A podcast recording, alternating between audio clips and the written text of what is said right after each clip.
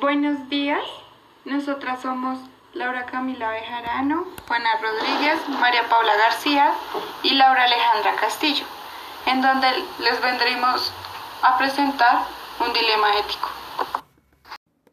Nuestro dilema ético es el de Haynes, en donde nosotros lo adoptamos a un contexto más colombiano. Una mujer que padece un tipo especial de cáncer va a morir pronto. Hay un medicamento comercial que los médicos de su EPS le recomiendan porque piensan que es el único que puede salvarla. Es una forma de radio que una farmacéutica particular acaba de descubrir. La droga en sí es cara, pero el farmacéutico en donde la puede conseguir está cobrando 10 veces lo que le ha costado el expendio al por mayor, pues compra el radio por mil y está cobrando cinco mil por una pequeña dosis del medicamento. El señor Haynes, que es el marido de la enferma, recurre a todas las personas de su entorno social para pedir prestado el dinero, pero solo logra reunir 2.500, la mitad de lo que cuesta. Le dice al farmacéutico que su esposa se está muriendo y le pide que le venda el medicamento más barato o se lo deje pagar más tarde o a cuotas. El farmacéutico se niega argumentando que necesita ganar dinero. Con él, porque es el único autorizado para comercializarla. Haynes está desesperado y piensa en ejecutar un robo en el establecimiento y obtener la medicina para su mujer. Respecto a las caras de la opresión, elegimos la carencia de poder, la cual constituye la tercera cara de la opresión de Young. Los sin poder están sometidos por la clase dominante, condenados a recibir órdenes y rara vez tienen la opción de decidir sobre sus propias vidas. Esta injusticia y ausencia de poder está asociado además a un trato desconsiderado.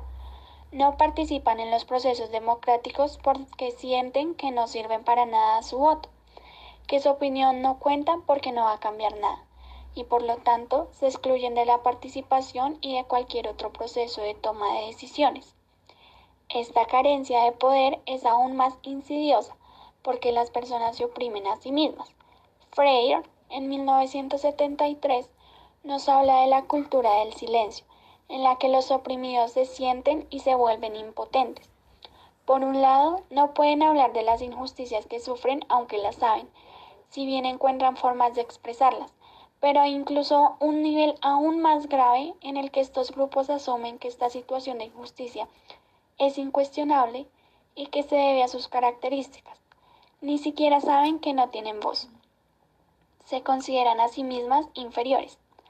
Harriet Tubman, abolicionista afroamericana nacida esclava que escapó, una vez escribió, habría habido muchas más personas libres si hubieran sabido que eran esclavos. Giroux, en 2015, relatando su propia experiencia, recuerda que había asumido la descripción que hacían de él las clases dominantes. Se liberó cuando empezó a tener su propia conciencia de grupo y que lo que hasta ese momento había considerado como déficits eran sus verdaderas fortalezas. Freire, en 1971, nos dice que la forma de liberarse de esta opresión es a través de la conciencia de uno mismo, a través de la alfabetización y la autorreflexión mediante la concientización. Eh, bueno, como actores sociales que se encuentran pues involucrados en este dilema, eh, primero está el señor Hayes, pues el cual pues es el esposo de la mujer con, pues, con esta enfermedad y pues el interés es poder conseguir el medicamento pues sin importar como el precio o los medios para pues poder salvar pues, la vida de su esposa. También está el médico pues el cual les da la opción pues del medicamento el cual podría pues salvar la vida de, la mujer. Y eh, pues su intención es poder salvar la vida de pues de la paciente o de sus demás pacientes. El, y por último pues está pues el farmacéutico y pues es una persona pues que descubre el medicamento y lo está vendiendo a un precio mucho más alto del que les cuesta producirlo entonces, pues de esta manera como que se aprovecha de, pues, de las personas con el afán de salvar la vida de algún familiar o de alguien cercano, como pues en este dilema. Y pues no les importa cómo pagar como pagar más dinero, pero pues su única intención es como ganar dinero y pues no ayudar a las personas. Dentro de los derechos involucrados en este dilema ético podemos encontrar Primeramente, el artículo 23 de la Declaración Universal de los Derechos Humanos de 1948, en donde se afirma que toda persona que trabaja tiene derecho a una remuneración equitativa y satisfactoria que le asegure, así como a su familia, una existencia conforme a la dignidad humana. En este caso, vemos este derecho vulnerado debido a que el señor Haynes trabaja y aún así su remuneración no le permite cubrir los gastos en salud de su esposa, lo cual violaría la dignidad de ambos.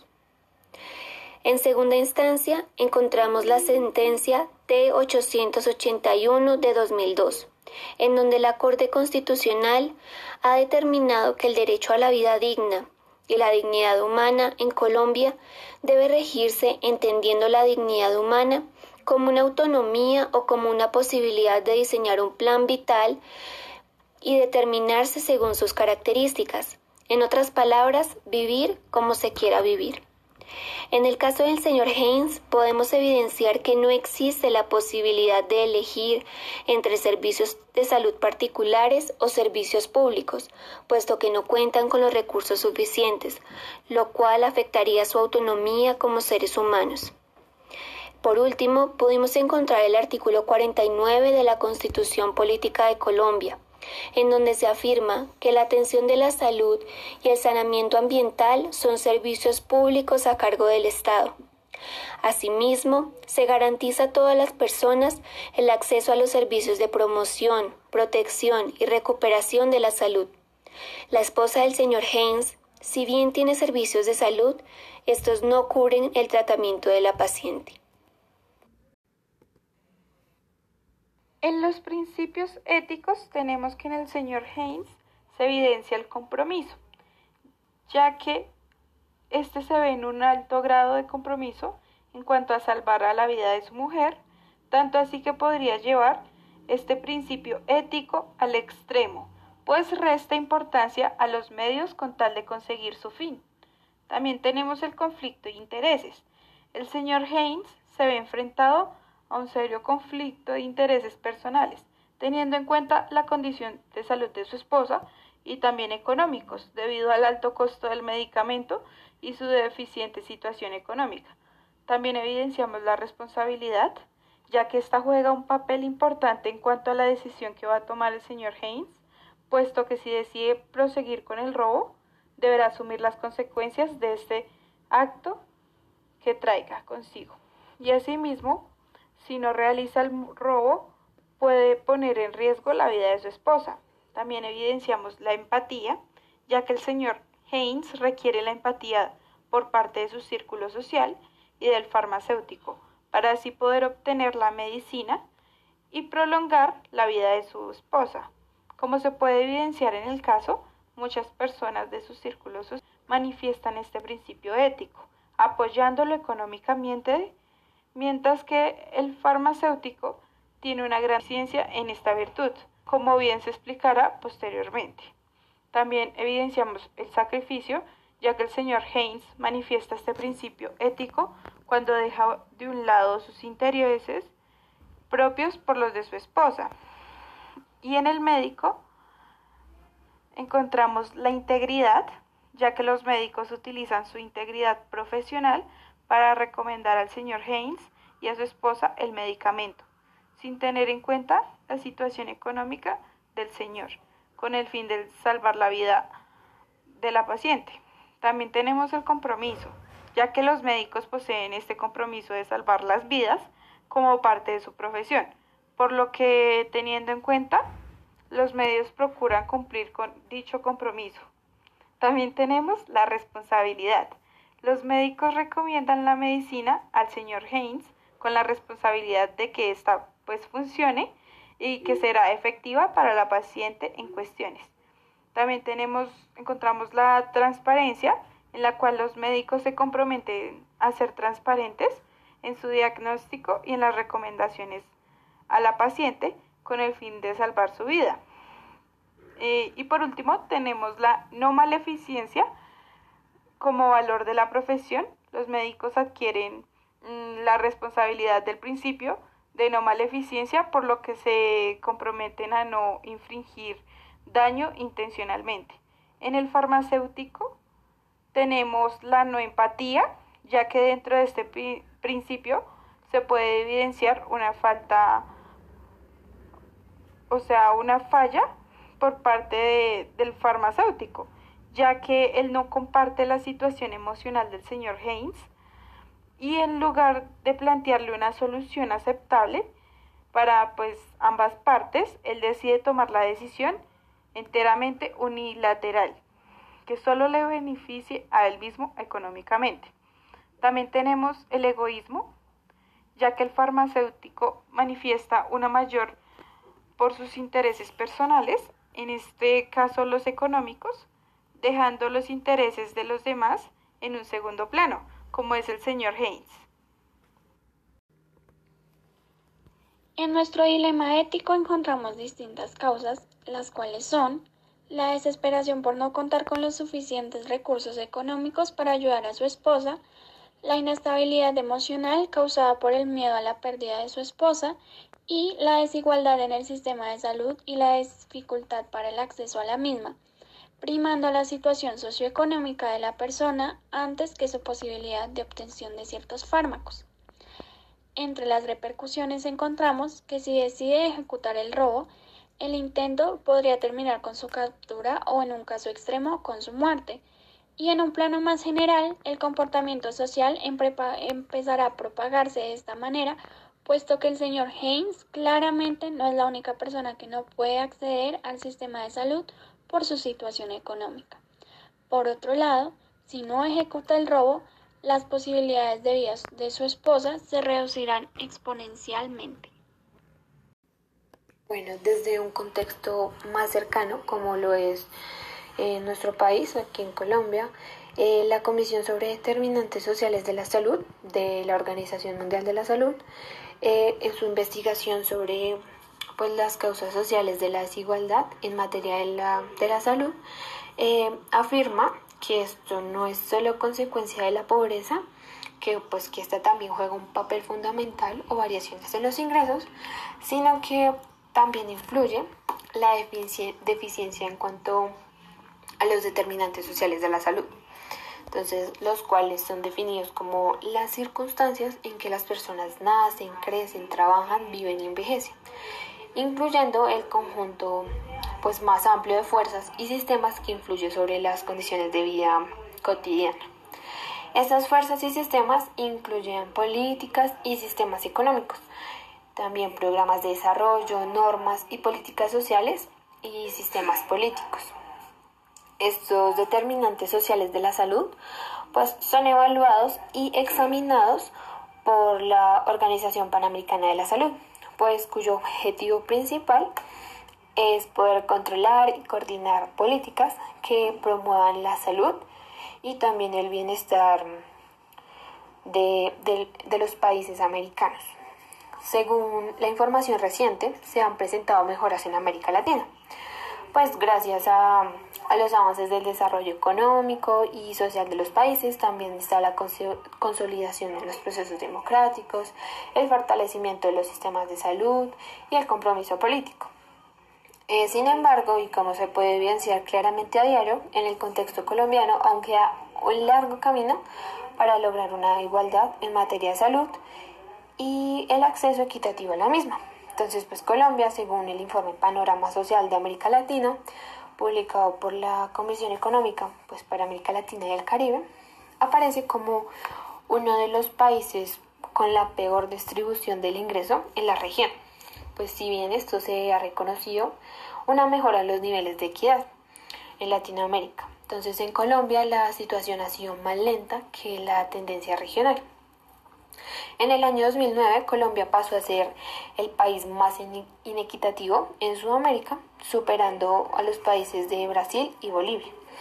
El índice de Gini, mm, que es una medida de la desigualdad ideada por el estadístico italiano Conrado Gini, en el 2012 sigue ubicando pues a Colombia entre los países más desiguales del continente. Para continuar con la contextualización, es importante tener en cuenta dos conceptos claves. El primero es patente. Esta es una especie de sello que cada país le otorga a un medicamento o a un dispositivo médico para que la empresa que lo desarrolló lo comercialice de manera exclusiva eh, por un tiempo determinado. Este tiempo suelen ser 20 años. También debemos saber qué son los medicamentos genéricos. Estos son los que se producen cuando se vence dicha patente del medicamento original. Y esto se da pues gracias a la descomposición de su fórmula química. Ahora empezaremos a hablar sobre la industria farmacéutica en Colombia. Dentro del país, las ventas de la misma se dividen en dos grupos. Las primeras son las institucionales. Se entienden como los medicamentos que compra el sistema de salud y que luego las EPS le entregan a cada ciudadano. Y las comerciales. Se entienden como las que paga cada ciudadano de su bolsillo cuando se acerca a una farmacia sin importar si este medicamento fue prescrito o no por un especialista. Se calcula que anualmente el negocio mueve unos 9.5 billones de pesos en Colombia, de los cuales casi el 70% son ventas institucionales y el otro 30% son ventas comerciales. Gustavo Morales, presidente de la Asociación de Laboratorios Farmacéuticos de Investigación y Desarrollo, AFIDRO, sostiene que, después de la industria militar, la farmacéutica es la que más invierte en el mundo en investigación y desarrollo. Pero la mayoría de expertos en el tema no coinciden con esta afirmación. De acuerdo con Morales, los laboratorios hacen inversiones de miles de millones de dólares para descubrir y producir nuevas moléculas que terminen en medicamentos vitales. Y esa inversión sostiene un proceso muy largo que casi siempre resulta en fracaso para las farmacéuticas. Él dice, se calcula que 8 de cada 10 investigaciones no conducen finalmente a un medicamento que entre al mercado y sea comercializado. Y por eso la industria debe recuperar la inversión de todas esas investigaciones solo con lo que se venda de uno o dos medicamentos. Sin embargo, según Forbes, en el 2016 la industria farmacéutica obtuvo los mayores márgenes de ganancia en el mundo, cercanos al 30%, por encima de los bancos, las industrias tecnológicas, la automotriz, la del petróleo, el gas, entre otros sectores. Por otro lado, las expertas independientes y un exdirectivo de una multinacional farmacéutica en Colombia coinciden en que la estrategia más común y eficiente de la industria para impulsar las ventas es la llamada educación médica continuada, que consiste en financiar congresos y seminarios para médicos por especialidad, patología y producto.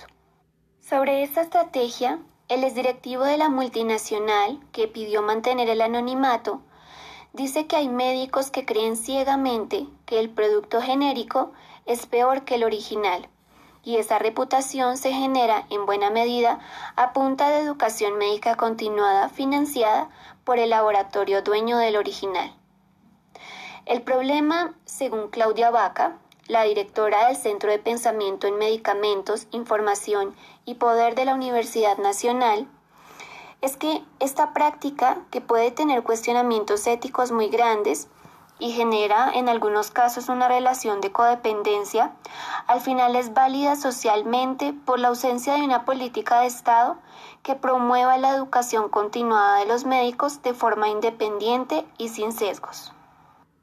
Otra estrategia de promoción de las farmacéuticas derivada de la anterior es financiar estudios y congresos de asociaciones médicas para vender ante la opinión pública la idea de que asuntos que hace muchos años eran un momento normal de la vida, ahora son enfermedades y necesitan ser tratadas con fármacos. Según el directivo de la multinacional, el síndrome premenstrual y la menopausia son dos claros ejemplos de ello. Según la investigación realizada, surgen una serie de preguntas con respecto a la situación expuesta anteriormente. Entonces, la primera es por qué la vida de una persona debe depender de un medicamento, del dinero para poder comprar una medicina original. En la segunda tenemos, la vida de una persona prevalece con respecto al beneficio económico.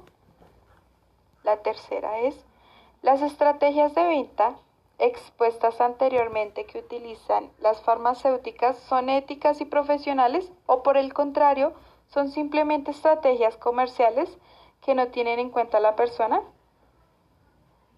Y en cuarta tenemos ¿Cómo puede una persona estar segura de que el producto farmacéutico que consume es la mejor opción con respecto a la relación precio-calidad? Entonces la que escogimos para responder es las estrategias de venta expuestas anteriormente que utilizan las farmacéuticas son éticas y profesionales o por el contrario son simplemente estrategias comerciales que no tienen en cuenta a la persona. En este caso, observamos que no existe una ética profesional, ya que el farmacéutico solo piensa en su beneficio personal, ya que su único objetivo es ganar más dinero del que gasta en el producto y no ayudar a las personas que realmente necesitan de este, como es el señor Haynes, para ayudar a su esposa. A continuación hablaré sobre tres alternativas de solución para el caso en cuestión cada una con sus ventajas y desventajas. Esto quiere decir que las tres alternativas que presentaré a continuación son planteadas para dar una posible solución al caso del señor Hanks. La primera alternativa es diseñar e implementar políticas de salud pública efectivas para el fortalecimiento del sistema de salud y ampliar la garantía de acceso, posibilitando a los ciudadanos un sistema abierto a todos, sin hacer énfasis en su posición socioeconómica o sus ingresos. Actualmente esta alternativa se encuentra dentro de los objetivos principales en materia de salud contemplados en el Plan Nacional de Desarrollo con la cooperación del Sistema de Naciones Unidas. Dentro de los puntos positivos de esta estrategia se encuentra que podría prevenir dilemas tales como los del señor Haynes, disminuyendo indirectamente la inseguridad. Asimismo, sería una solución masiva hacia las problemáticas principales del sistema de salud, incluyendo la desigualdad, permitiendo y abriendo un poco más a que las personas tengan acceso a este servicio. Por otro lado, dentro de los puntos negativos, se encuentran que esta no es una alternativa de solución directa e inmediata para el caso del señor Hanks, puesto que la creación e implementación de las políticas dura años en cualquiera de las dos instancias, por lo que el dilema seguiría abierto. La segunda alternativa es interponer una acción de tutela. El señor Hanks podría hacer uso de este mecanismo, puesto que se está vulnerando uno de sus derechos fundamentales y el de su esposa, el derecho a la salud la cual está afiliada a una EPS que debe proveer lo que necesita la paciente. Además, el señor Hanks no dispone de otro medio de defensa judicial, por lo que la acción puede proceder. Teniendo en cuenta esto, uno de los puntos positivos de esta alternativa es que la esposa del señor Hanks puede hacer uso de esta herramienta legal, puesto que cumple con todos los requisitos para su ejecución. Además, es un medio legal al cual pueden acceder para que se les dé una solución inmediata y efectiva a su problema. Dentro de los puntos negativos, se encuentra que la acción de tutela puede ser un proceso que requiere de tiempo, del cual carece la esposa del señor Haynes. Sin embargo, cabe aclarar que, según la Constitución Política de Colombia, en ningún caso podrán transcurrir más de 10 días entre la solicitud de la tutela y su resolución, por lo cual el mayor tiempo es de tramitología, el cual se puede acelerar de acuerdo con el tiempo que disponga el señor Hanks. Y por último, la tercera alternativa es contactar a los medios de comunicación más influyentes en el país, para que el señor Hanks dé a conocer su situación y la de su esposa y los derechos que se les están vulnerando. Dentro de los puntos positivos de esta alternativa, se encuentra que aumentan sus posibilidades de comunicación y respuesta por parte del gobierno nacional o cualquier entidad que pueda darle solución a su caso. También podrían haber donadores de dinero que le pueden facilitar la obtención del medicamento. Sin embargo, dentro de los puntos negativos se encuentra primeramente el tiempo incierto de comunicación. Y de igual manera, también es importante eh, preocuparse por la vulneración de la dignidad de la esposa del señor Hanks, puesto que ella debe ceder su derecho a la privacidad y exponerse al ojo público, interrumpiendo la intimidad de su hogar y su enfermedad.